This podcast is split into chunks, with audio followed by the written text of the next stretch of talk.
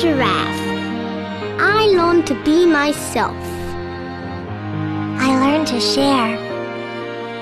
I want to be the best I can.